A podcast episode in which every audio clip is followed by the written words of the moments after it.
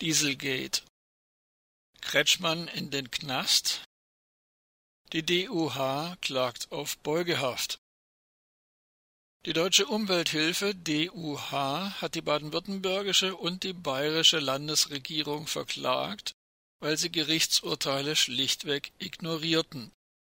So weigerte sich etwa der pseudogrüne Ministerpräsident Winfried Kretschmann, ein Urteil des Verwaltungsgerichts Stuttgart aus dem Juli 2017 über flächendeckende Fahrverbote gegen Dieselautos umzusetzen.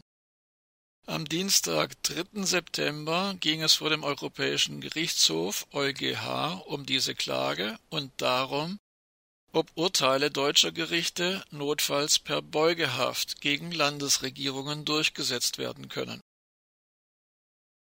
oder ob sich die Exekutive über Recht und Gesetz stellt.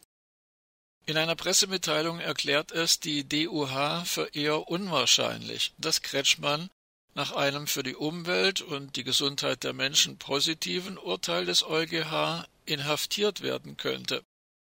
Es sei ein, so wörtlich, hypothetischer Fall, dass sich ein Ministerpräsident weigern würde, ein Urteil des EuGH anzuerkennen. Kretschmann würde demnach, so wörtlich im letzten Moment, per Unterschrift unter die entsprechende Verfügung das jeweilige rechtskräftige Urteil korrekt umsetzen und wäre dann nicht mehr von Haft bedroht. Um den hypothetischen Fall dennoch durchzuspielen, erläutert die DUH, dass der EuGH vermutlich nicht vorgeben werde, gegen wen das zuständige deutsche Gericht eine Beugehaft verhängt, in Baden-Württemberg wäre dies der Verwaltungsgerichtshof VGH in Mannheim. Denn in dieser Provinzposse gab es bereits mehrere Akte. Nachdem die baden-württembergische Landesregierung das Urteil des Verwaltungsgerichts Stuttgart vom Juli 2017 ignorierte, verhängte das VGH zweimal Zwangsgelder gegen die Exekutive, zuerst im September 2018 und nochmals im Juli 2019. Für recht befunden wurde dies nicht nur von der nächsthöheren Instanz, dem Verwaltungsgerichtshof VGH in Mannheim, auch das Bundesverwaltungsgericht mit Sitz in Leipzig bestätigte das Urteil vom Juli 2017.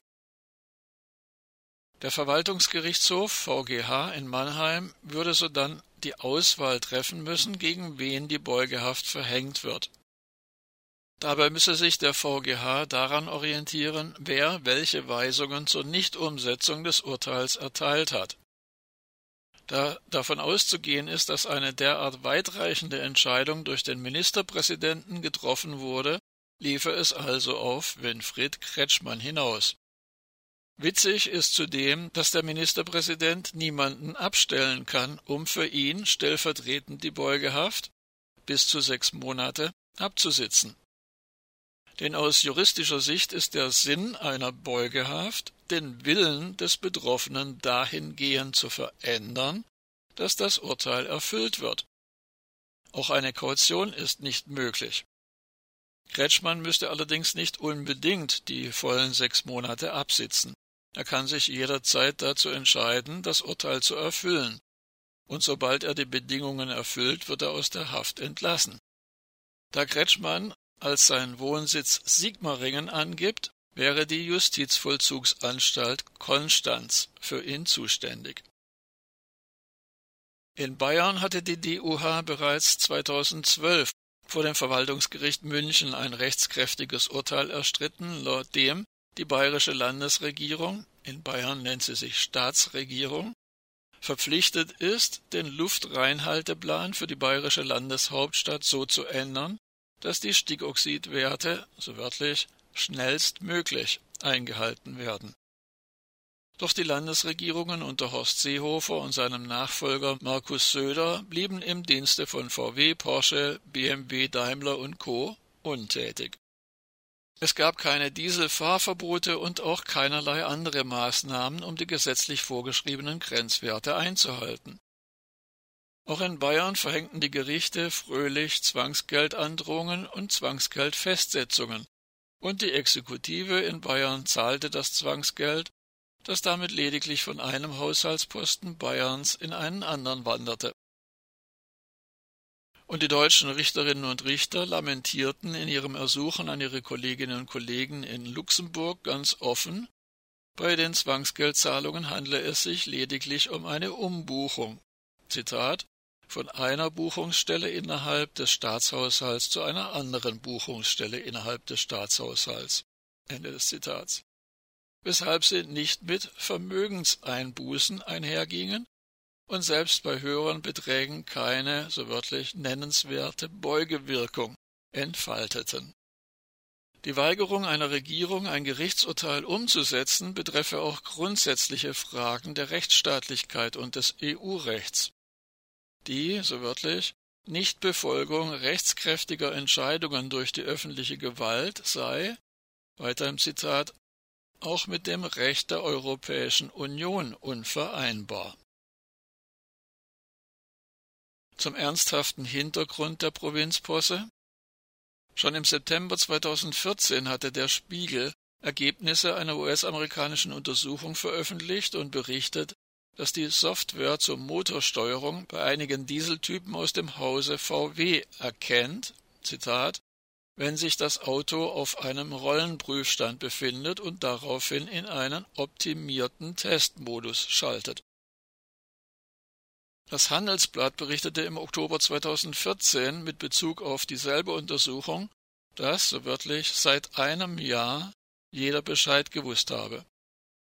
Und offenbar wusste der damalige EU-Kommissar Antonio Tajani schon Mitte 2012 aufgrund einer Information durch einen Manager eines Zulieferers für die Autoindustrie, dass etliche Autohersteller die Abgaswerte von Fahrzeugen im Zulassungstest elektronisch manipulieren.